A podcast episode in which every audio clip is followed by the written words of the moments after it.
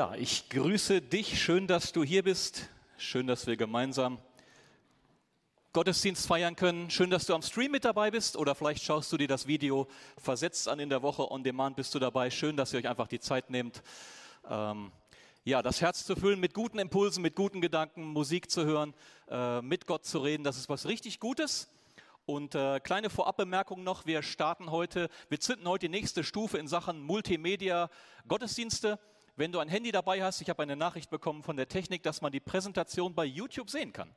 Also wenn dich das nicht zu stark ablehnt, hol dein Handy raus und schau parallel ähm, immer die Sachen, die eingeblendet werden. Ich habe das hier vorne, mein Monitor läuft wenn du sagst, nee, auf dem Handy ist mir zu klein, du darfst gerne auch deinen Stuhl hier hinholen, dich hier hinsetzen und dann kannst du da mitlesen.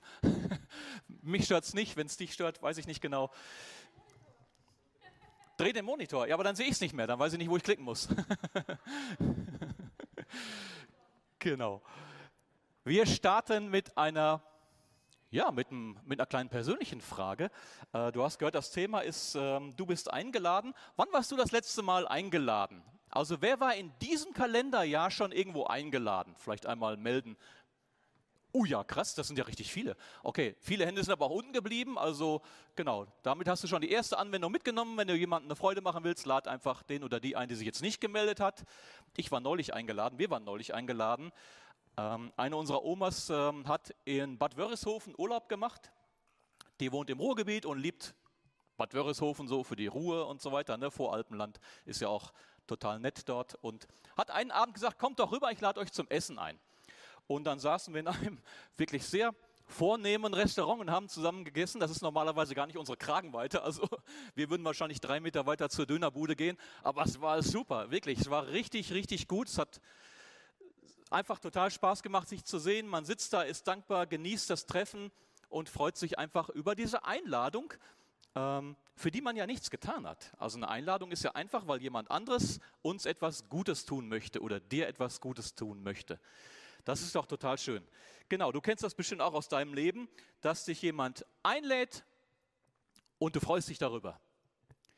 Ja, ich habe auch schon die ein oder andere Einladung bekommen, äh, wo ich total überrascht war und dachte, was ich bin eingeladen, das ist ja eine totale Ehre. Ich bin eingeladen, da hätte ich gar nicht mit gerechnet, dass ich äh, mich dort blicken lassen darf. Ähm, man fühlt sich wertgeschätzt. Ja, wirst du vielleicht denken, na klar, es gibt auch die ein oder andere Einladung, wo, wir überlegen müssen, hm, was habe ich denn für eine Ausrede, da nicht hinzugehen. Das gibt es auch. Da kommen wir später noch darauf zurück. Aber wir sind jetzt ganz bewusst mal mit den positiven Einladungen gestartet, wo du dich darüber freust, wo du dir nicht groß irgendwas einfallen lassen musst, irgendeinen Grund, warum du nicht hingehst, sondern einfach gerne dabei bist. So, die Bibel berichtet auch von Einladungen. Jesus hat Menschen eingeladen, immer wieder. Eine dieser Einladungen, die Jesus ausgesprochen hat, ist uns überliefert in einem sogenannten Gleichnis. Gleichnisse sind kurze, kraftvolle Geschichten. Die haben meistens einen Punkt, um den es sich dreht. Und diese Gleichnisse sind ein typisches Erzählmittel aus der damaligen Zeit, mit denen wollten jüdische Rabbiner, unter anderem auch Jesus, Menschen zum Nachdenken herausfordern. Ja, die wollten Menschen zum Nachdenken provozieren. Die wollten Gefühle hervorrufen und Leute an den Punkt bringen, wo sie sagen, was? Das kann man doch so nicht sagen. Bist du dir sicher, dass das stimmt? Das sind Gleichnisse. Und äh, die arbeiten meistens mit der überraschenden Wendung, mit einer Provokation, um eine emotionale Reaktion hervorzurufen bei den Menschen, dass sie Gefühle zeigen und entweder innerlich total zustimmen oder sich total ärgern. Heute schauen wir uns mal so ein Gleichnis an. Und ich würde dir ganz gerne einen einzigen Gedanken mitgeben für heute. Mehr nicht, einen Gedanken. Das ist alles, was ich dir mitgeben möchte und ich werde das immer wiederholen. Du bist eingeladen. Du bist eingeladen von Gott. Vielleicht hast du dich eben nicht gemeldet, vielleicht gehörtest du zu der Gruppe, die sich nicht gemeldet hat. Nee, dieses Jahr noch keine Einladung bekommen. Hey, hier ist eine. Ich habe eine Einladung für dich. Jesus lädt dich ein. Du bist eingeladen. Gott lädt dich ein. Und zwar egal, wo du ihm gegenüber stehst. Vielleicht lebst du seit vielen, vielen Jahren mit Jesus und bist total eng an ihm dran und bist dabei. Du bist eingeladen. Und ich sagte auch später noch, warum du immer wieder eingeladen bist. Du bist eingeladen. Vielleicht hast du mal geglaubt und bist unterwegs irgendwie abgesprungen. Vielleicht gab es zu viel, wo du gesagt hast, das ergibt keinen Sinn für mich, das passt für mich nicht und überhaupt die Christen und die Gemeinden und was da alles so läuft. Und äh, jetzt suchst du so langsam den Wiedereinstieg wieder. Ich würde dir gerne mitgeben, du bist eingeladen. Vielleicht kannst du mit Gott noch gar nicht viel anfangen und bist vielleicht nur hier, weil du mal wissen möchtest, was macht eigentlich mein Nachbar, mein Kollege, mein Freund da, Kirche im Westhaus, habe ich noch nie gehört, würde ich gerne mal sehen, was ist denn das? Aber mit Glaube und Kirche, hm, weiß ich nicht so genau. Du bist eingeladen und das ist vielleicht eine Neuigkeit für dich, die dir noch nie jemand so gesagt hat. Von daher ist super, dass du da bist und dir die Zeit nimmst. Jesus lädt dich ein, Jesus lädt uns ein zu einem erfüllten Leben mit ihm, zu einer persönlichen Freundschaft. Ein Leben, das von ein Leben, in dem du seine Gnade erlebst, seine Liebe erlebst, in dem du sein Leben spürst. Das ist das, wozu du Jesus, Jesus dich einlädt. Und ich lade dich ein, nebenbei gesagt auch in dieses Gleichnis mit einzutauchen. Lukas Evangelium Kapitel 14. So, bevor wir das tun, müssen wir eine Frage klären, die wichtig ist, immer bei Gleichnissen. Wenn du Bibel liest, kann ich dir das nur als Tipp mitgeben, diesen Tipp zu beherzigen. Ich schaue mal, ob meine Präsentation wirklich hier vorne klappt. Ne, hier kommt nichts. Dann, ja, brauchst du deinen Stuhl auch nicht hier vorne. Dann legen wir das weg. Und wer bei YouTube, macht das jetzt wirklich jemand? Schaut jemand bei YouTube zu? Oh ja, okay. Und dann ist es wirklich, oder? Auch nicht. Ja, dann jetzt bitte nicht irgendwie Clash Royale oder so spielen, sondern Handy wieder weglegen. Ne? Das wäre es ja jetzt noch hier. Ja, klappt doch? Okay, dann muss ich doch weiterklippen. Okay, mache ich sehr gerne für euch. Also, du bist eingeladen. Steht jetzt bei YouTube und gilt immer noch. Genau, also die Frage für Gleichnisse, die wichtig ist.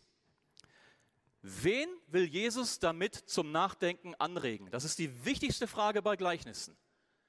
Wer sind die Menschen, die Jesus provozieren möchte, denen er eine Geschichte serviert, um eine Reaktion hervorzurufen? Wenn du dir diese Frage nicht klar beantworten kannst oder falsch beantwortest, landest du an einer anderen Ecke, als Jesus beabsichtigt hat. Wen will Jesus zum Nachdenken provozieren? Bei diesem Gleichnis ist das relativ einfach herauszufinden, weil der Kontext uns das sagt. Das sind die Bibelkenner, die Kirchgänger der damaligen Zeit.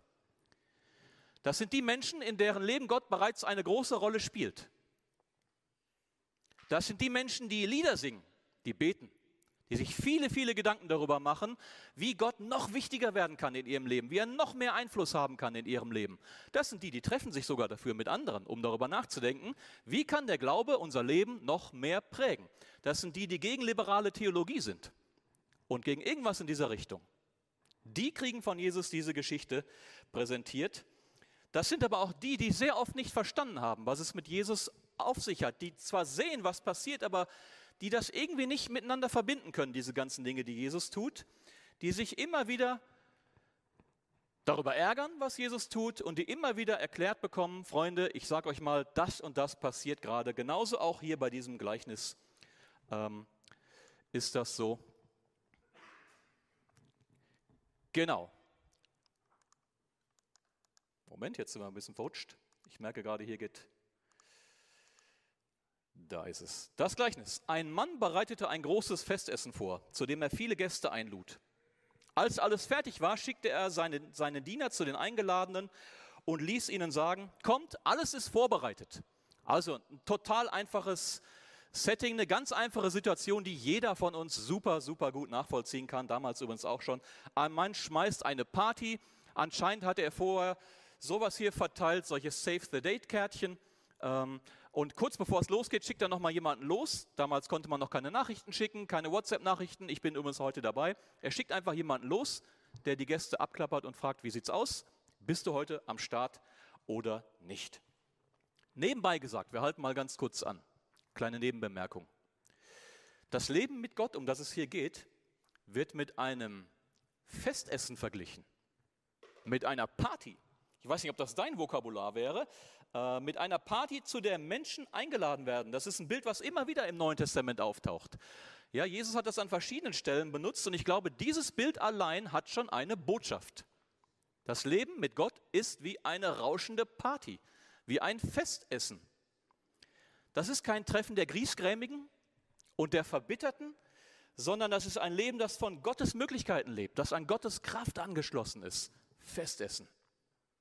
Party, zu der du eingeladen bist. Also ein super Bild Und eins, was äh, damals wie heute total verständlich ist, brauchte nicht viel Erklärung. Jesus musste nicht erst eine halbe Stunde Vorpredigt halten, um das zu erklären. Jeder versteht das. Jeder von uns versteht das, wie das ist, Menschen einzuladen und zu warten, ob die kommen, ob die zusagen. Jeder von uns weiß, wie es ist, eine Einladung zu bekommen und zu überlegen, gehe ich da wirklich hin oder nicht. Weiter geht's. Aber jeder hatte auf einmal Ausreden von den eingeladenen Gästen. Einer sagte, ah, ich habe ein Grundstück gekauft, das muss ich unbedingt besichtigen. Bitte entschuldige mich. Ein anderer, nee, es geht leider nicht. Ich habe mir fünf gespannte Ochsen äh, angeschafft, die muss ich mir jetzt genauer ansehen. Und ein dritter entschuldigte sich, ich habe gerade erst geheiratet und deshalb kann ich nicht kommen. Ja, also Gleichnisse leiden oft in der Theologie darunter, dass für jedes Element krampfhaft irgendwas gesucht wird, irgendwas entsprechendes. Das wischen wir mal, ehrlich gesagt, vom Tisch. Das müssen wir so kompliziert gar nicht machen. Äh, da geht es nicht darum, ob die Ausreden Sinn ergeben. Da steht nicht jede Ausrede für irgendwas anderes. Es geht um einen Punkt, der vermittelt werden soll. Und dadurch, dass Jesus ähm, das sowieso, ich habe das nochmal hier markiert, wie du bei YouTube sehen würdest, äh, pauschal als Ausreden markiert, ist sowieso klar, dass das Firlefanz ist, was die erzählen. Die hätten kommen können. Also das Grundstück wäre morgen auch noch da gewesen. Und die Ochsen wahrscheinlich auch. Und was ist denn das für eine Ausrede? Weil er vorher geheiratet hat, kann er da nicht zur Party kommen? Aha, das ergibt also gar keinen Sinn. Natürlich hätten sie kommen können, das sagt Jesus auch ganz klar. Und äh, wie sie mit der Einladung umgehen von dem Gastgeber, ist einfach total respektlos. So, stell dir vor, Du lädst zu deinem runden Geburtstag oder zu irgendwas ein, schickst Einladung raus und bereitest alles liebevoll vor. Es ist alles dekoriert und ähm, die Getränke sind da und dein Essen, du, was weiß ich, äh, vier Bleche Zwetschgendatschi und ähm, Allgäuer Specknödel und fünf Kilo Käsespatzen und 15 Leberkäse und ein ganzes Fass Weißwürste. Das klingt ehrlich gesagt ziemlich eklig. Also ich weiß gar nicht, ist eigentlich schon ein Grund, nicht hinzugehen zu der Party. Aber egal. Du machst eine Party und bereitest alles vor und äh, wartest auf die Zusagen von den Leuten.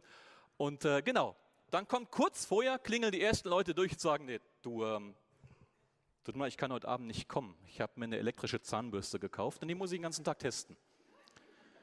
Und du denkst, okay. Und dann ruft der Nächste an und sagt, nee, ich kann nicht kommen, ich, äh, ich muss mein Altpapier sortieren. Ja, dann, also wenn sowas kommt, fragst du dich schon, auf dem Level bewegen wir uns hier, dann fragst du dich schon, was für eine Priorität hat eigentlich unsere Freundschaft? Wie wichtig bin ich eigentlich ihm oder ihr, wenn solche Ausreden kommen? Also es ist total respektlos und das will Jesus auch deutlich machen. Und ähm, der springende Punkt kommt jetzt. Der Diener kehrte zurück und berichtete alles seinem Herrn, also das mit den Ausreden. Der wurde sehr zornig Geh gleich auf die Straßen und Gassen der Stadt und hol die Bettler, Verkrüppelten, Blinden und Gelähmten herein. Also eine super aufgeladene Reaktion dieses Gastgebers. Der denkt nicht eine Sekunde in die Richtung wie, ach ja, du hast gerade geheiratet. Ne, das ist ja klar, dass du nicht zu meiner Party kommen kannst. Macht nichts. Dann verschieben wir das Ganze einfach. Überhaupt nicht. Der sagt, okay, wenn dir das nicht gut genug ist, feiere ich eben mit anderen. Es gibt einen Haufen von Leuten, die sich die Finger danach lecken würden, mit mir zu feiern. Und äh, dementsprechend reagiert er. Der Diener kam zurück und berichtete, ähm, genau, der Diener führt das aus, kommt zurück und sagt, ich habe alles getan, was du mir aufgetragen hast, aber es sind immer noch Plätze frei. Daran merkst du auch, um welche Größendimension es geht. Also der lädt fleißig überall Leute ein und immer noch ist Platz im Haus. Es geht um was richtig Großes. Dann sagt er noch weiter, geh auf die Landstraßen, befahl der Herr, und wer auch immer dir über den Weg läuft, den bring her. Alle sind eingeladen, mein Haus soll voll werden. Aber von denen, die ich zuerst eingeladen habe, wird keiner auch nur einen einzigen Bissen bekommen. Uh, das ist eine ziemlich harte Reaktion, denkst du vielleicht, aber bedenke, er ist nicht derjenige, der die Leute streicht von der Gästeliste, die streichen sich selber. Durch ihren respektlosen Umgang streichen sie sich selbst. Die Sache wird so durchgezogen, wie er es sagt. Ähm, und stattdessen kommen Leute zur Party, mit denen im damaligen Kontext niemand gerechnet hätte. Die ein ganz klarer Affront waren für die Leute, denen Jesus diese Geschichte präsentiert. Für die Religiösen, für die Kirchgänger, für die Bibelleute. ein ganz klarer Affront, weil die Menschen, die kommen, gelten im damaligen Kontext eben als unmoralisch, als unethisch, als unrein. Und das sind alles Leute, die niemand auf seiner Party haben will. Und wir können uns wunderbar vorstellen, dass ausgerechnet die ethischen Leute, die sich selber auf die Schulter klopfen, die schäumen vor Wut, als Jesus ihnen diese Geschichte serviert, weil sie verstehen, was damit gesagt werden soll. Sie verstehen den Punkt ganz genau. So, es gibt zwei Ebenen, auf denen dieses Gleichnis abläuft. Die schauen wir uns jetzt an. Das erste ist eine damals historisch festgelegte Ebene, die die Menschen damals auch sofort verstanden haben. Das zweite ist die Ebene, die uns heute trifft. Das hat die Menschen damals auch getroffen. Aber wahrscheinlich ist das zweite das, wo sie erstmal auch länger drüber nachdenken mussten und spontan gar nicht irgendwie sich dazu äußern konnten. Die erste Ebene verstehen sie sofort und ärgern sich darüber. Das ist das hier. Jesus beschreibt damit sich und sein eigenes Handeln. Das heißt, das, was live vor den Augen der Menschen passiert und was sie nicht verstehen, gießt Jesus in dieses Gleichnis und erklärt das damit.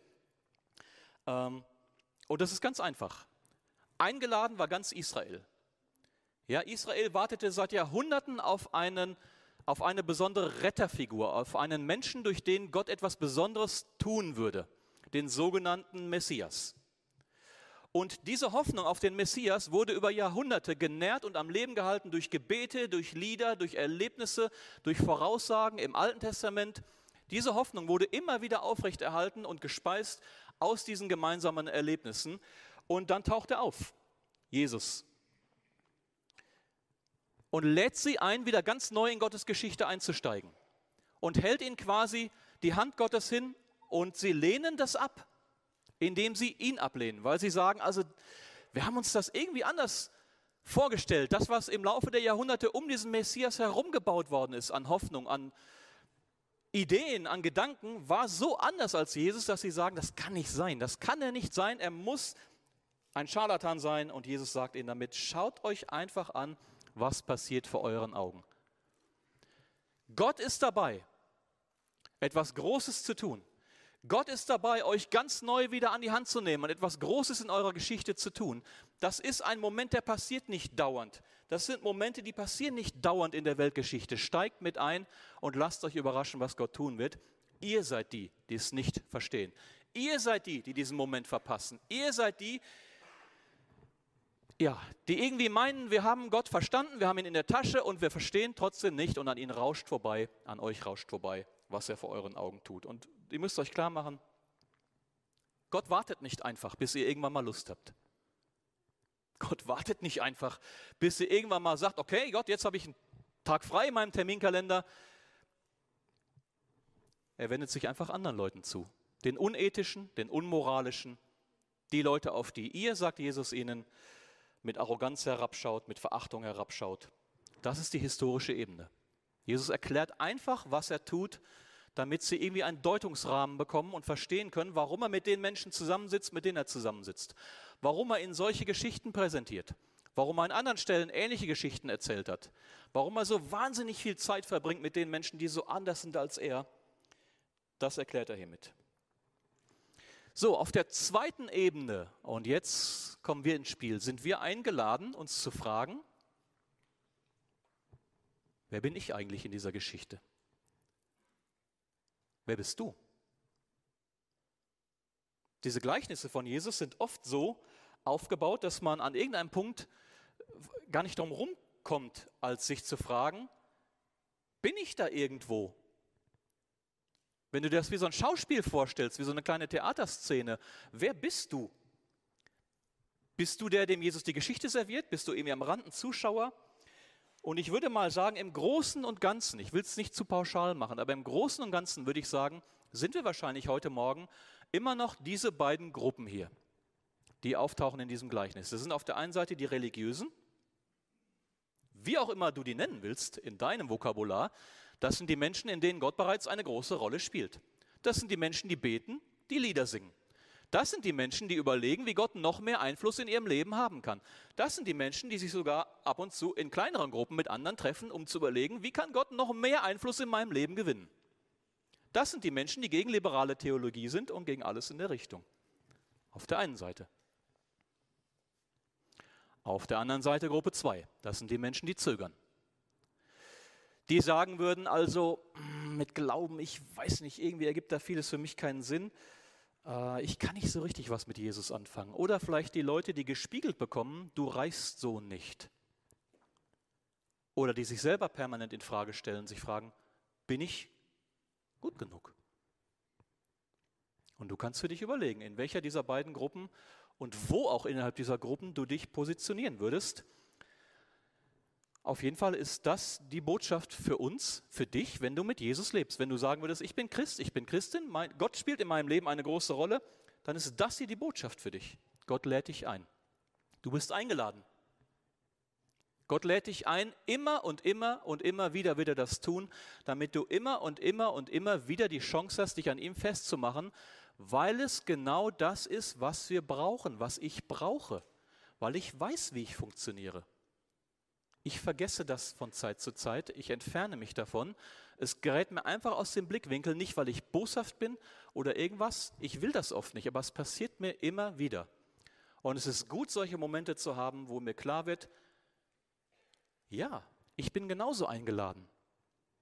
Gott meint genauso auch mich. Du bist eingeladen, seinen Willen, sein Wirken, seinen Auftrag nicht zu verpassen.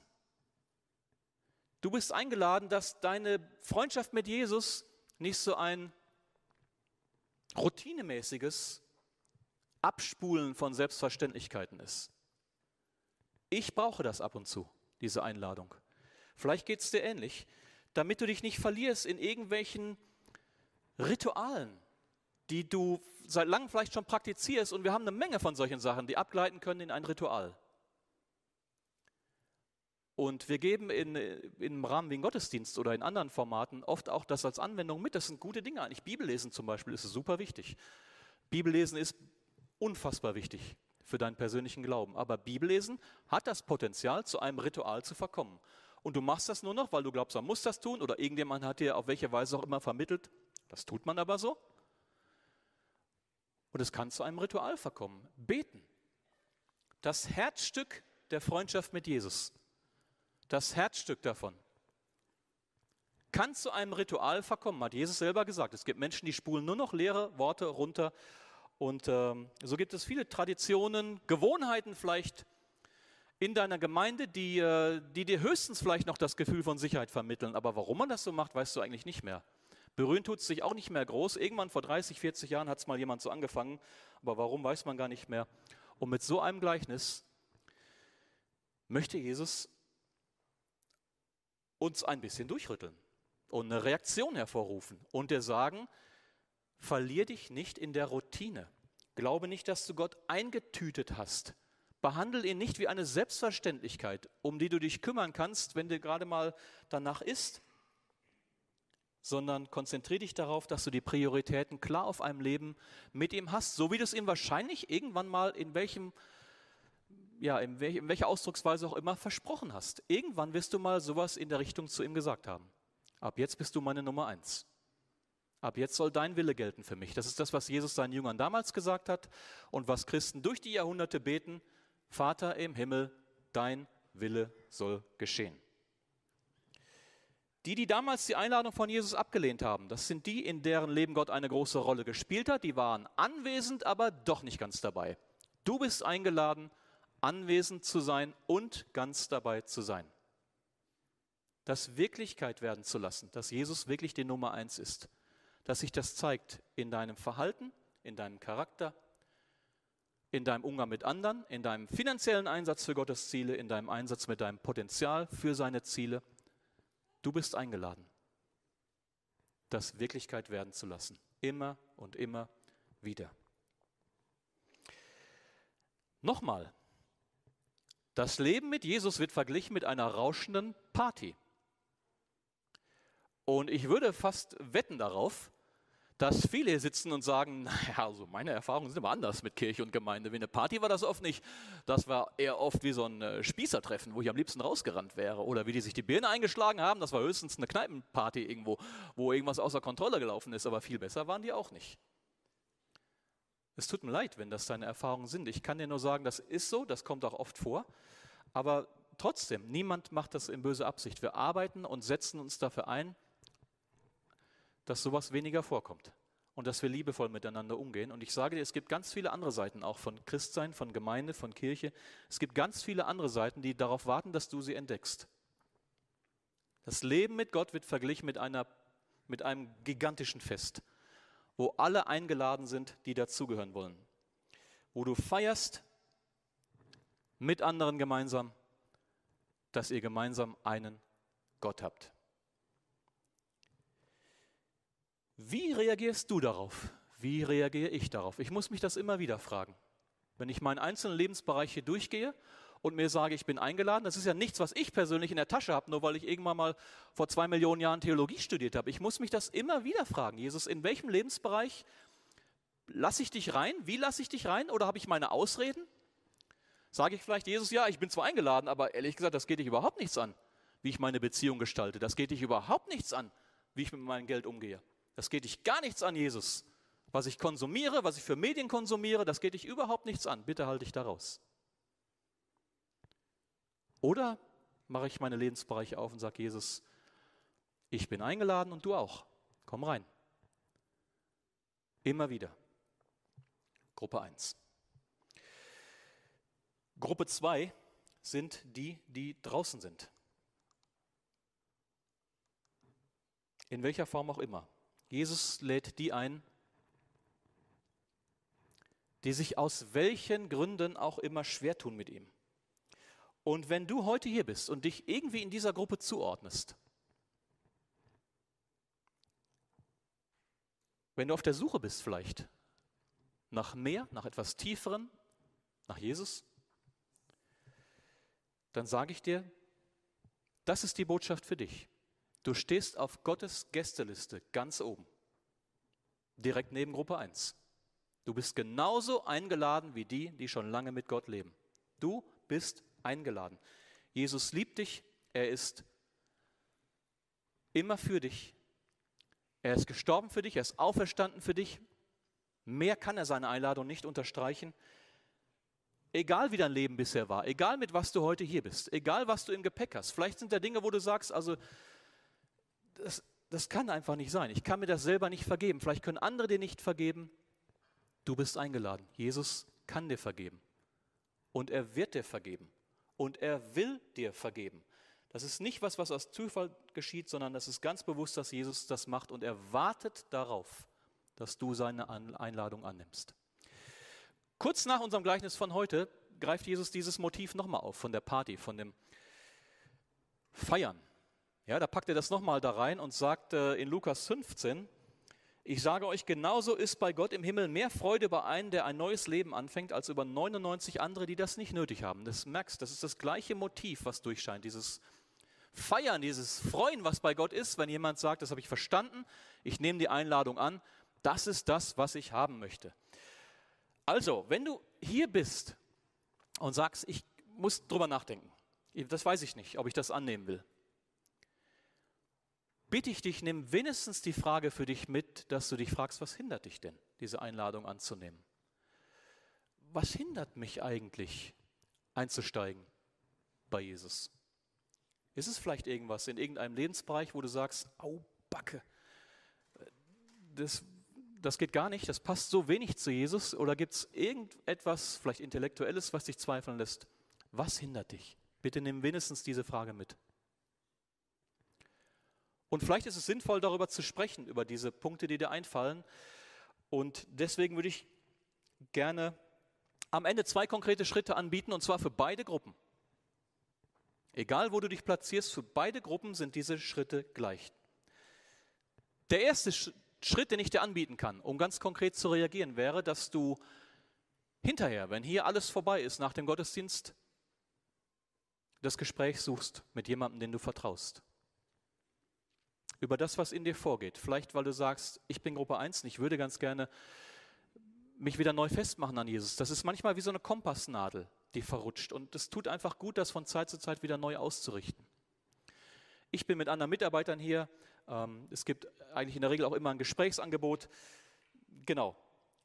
manchmal tut es gut, das mit anderen zu besprechen, weil das, was wir aussprechen vor anderen, bekommt eine höhere Relevanz und hat mehr Einfluss in unserem Leben, wenn wir es einmal laut aussprechen vor anderen.